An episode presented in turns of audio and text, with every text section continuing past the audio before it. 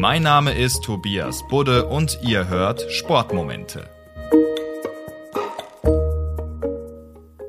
Am 20. Mai 1973 fand der große Preis von Italien in Monza, der Motorrad-WM, statt. Und der sollte tragisch enden und als schwarzer Sonntag in die Geschichte eingehen. Die ganze Motorsportwelt war geschockt. Schon in der ersten Runde kam es zum Massencrash auf der Rennstrecke. Der Finne Jano Sarinen und der Italiener Renzo Pasolini verunglückten tödlich, zwölf weitere Fahrer wurden verletzt. Was war passiert? Ein Pilot berichtete, dass sich das Gefährt von Pasolini völlig unerwartet quergestellt hat. Was genau die Ursache für den Sturz war, wurde aber nie geklärt. Ein Kolbenklemmer könnte schuld gewesen sein. Ein Fahrer aus Australien berichtet aber, dass in einem Rennen, was davor auf der Strecke stattgefunden hat, eine Rennmaschine Öl verloren habe. Allerdings nahm man seine Sorgen nicht für voll, auch ein Journalist warnte vor einer Verschmutzung der Bahn.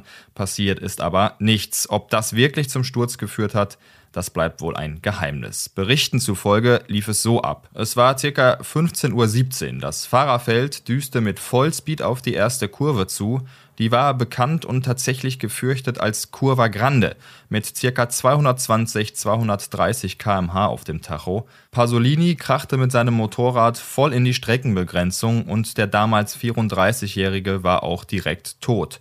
Seine Maschine schleuderte aber in hohem Bogen zurück und traf Sarinen, zu dem Zeitpunkt 27 Jahre und der wohl beste Fahrer der Welt, dann auf dem Kopf. Er flog circa 40 Meter durch die Luft und verletzte sich beim Aufprall, dann ebenfalls tödlich. Es war auf alle Fälle ein drunter und drüber. Das Motorrad von Pasolini fing an zu brennen, Funken überall und auch Teile der Strecke fingen Feuer. Das sind ja so Heuballen, die eigentlich schützen sollen.